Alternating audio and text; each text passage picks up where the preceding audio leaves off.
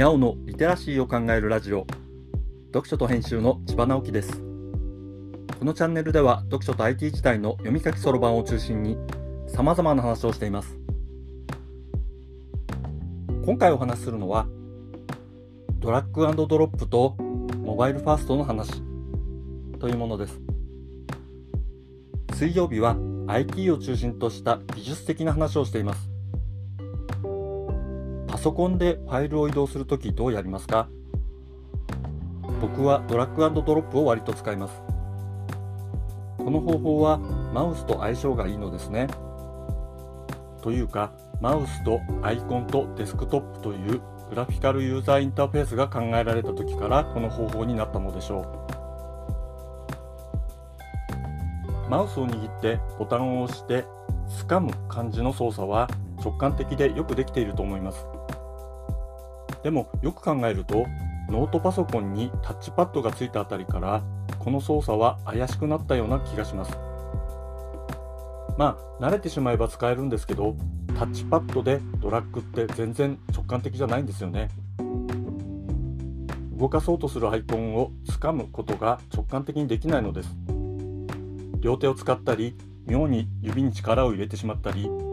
できるけどなんだか違う感じ。タッチパッドは画面と手で操作する部分が離れているからまだマウスのユーザーインターフェースを流用できなくはないんだけれどこれがタッチパネルになるともっと違和感が増してきます。原因の一つは指が太いこと。マウスカーソルは細くて小さいから選びたい場所の上に置いても対象が見えますが指を置いてしまうと見えなくなるということが多いでしょう。スマホのような小さい画面だと余計にそうですよね。まあだからファイルのコピーとか移動をタッチパッドでマウスのユーザーインターフェースでやるのは無理があります。もちろんスマホを作っている人たちはそんなことは熟知しているのでそんな操作をユーザーにさせることはありません。だから大抵は違和感なく使えているわけです。なぜこんな話をし始めたのかというと Web のデザインの勉強を始める方が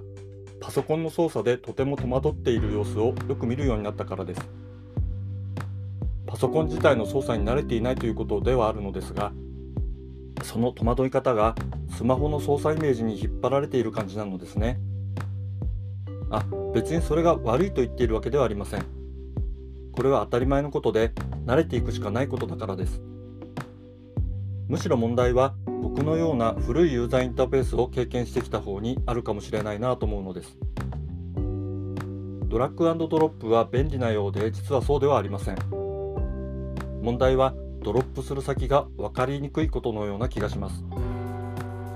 最悪なのはファイルシステムが階層構造になっていることでしょう。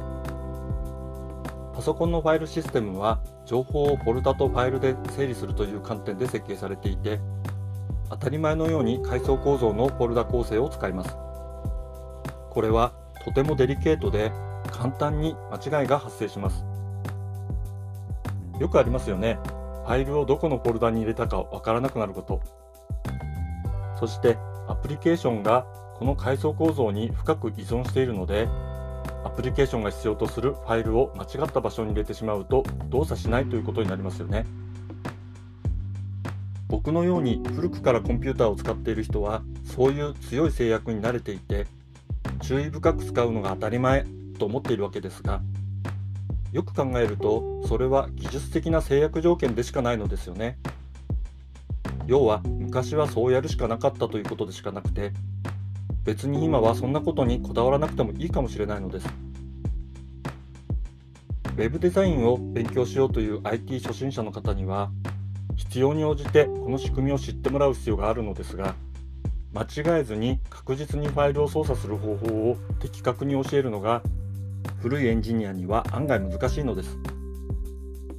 昔ながらのパソコンを使っている感覚でドラッグドロップでやろうとするとできないことがあるのです。じゃあどうやるかというとコピーペーストの方を使うのです。ファイルシステムの中を移動する方法をまず覚えてファイルを選び移動やコピーをしたい場所まで移動してそこでペーストをするのですね。この方法は画面の狭いスマホでは普通だと思います。既存のツール類を使う時にはどうしてもこういう複雑な操作を考えることになりますがもしも全く新しいシステムなりアプリケーションを作るのであればフォルダの階層構造を意識しなくても良い設計にするのがいいかもしれません。IT といえばパソコンと短絡的に考えてしまうのは昭和の人です。今はスマホのようなユーザーインターフェースからシステムを考える必要があります。これをモバイルファーストというのです。パソコンを使ってものを作ると無意識にパソコンのメタファで考えてしまうので意識的にスマホのことを考えると良いのです。逆にスマホで育ってきた若い人はスマホ以外のデバイスのことを意識する必要があります。ユーザーインターフェースの観点ではスマホ、タブレット、パソコンは全く違うものだということを強く意識すると良いウェブサイトやアプリケーションが作れそうです。パソコンの操作で戸惑う段階の人が HTML の勉強を頑張っているのを見るとすごい時代になったなと思います。教える側も自分のやり方にこだわらずに新しい便利なやり方をどんどん覚える必要があるのだなということを受講生との関わりの中で痛感する日々なのです。今回はドラッグドロップとモバイルファーストの話をしました。今日はここまで。読書と編集では IT を特別なものではなく常識的なリテラシーとして広める活動をしています。IT リテラシーの基礎を学べるオンライン講座をやっています詳しい内容については概要欄のリンクからまたは読書と編集と検索して猫がトップページに出てくるホームページをご覧くださいこの配信の書き起こしをノートで連載しています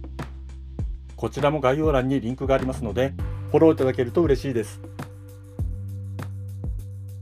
今日もワクワクする日でありますように。千葉直樹でした。ではまた。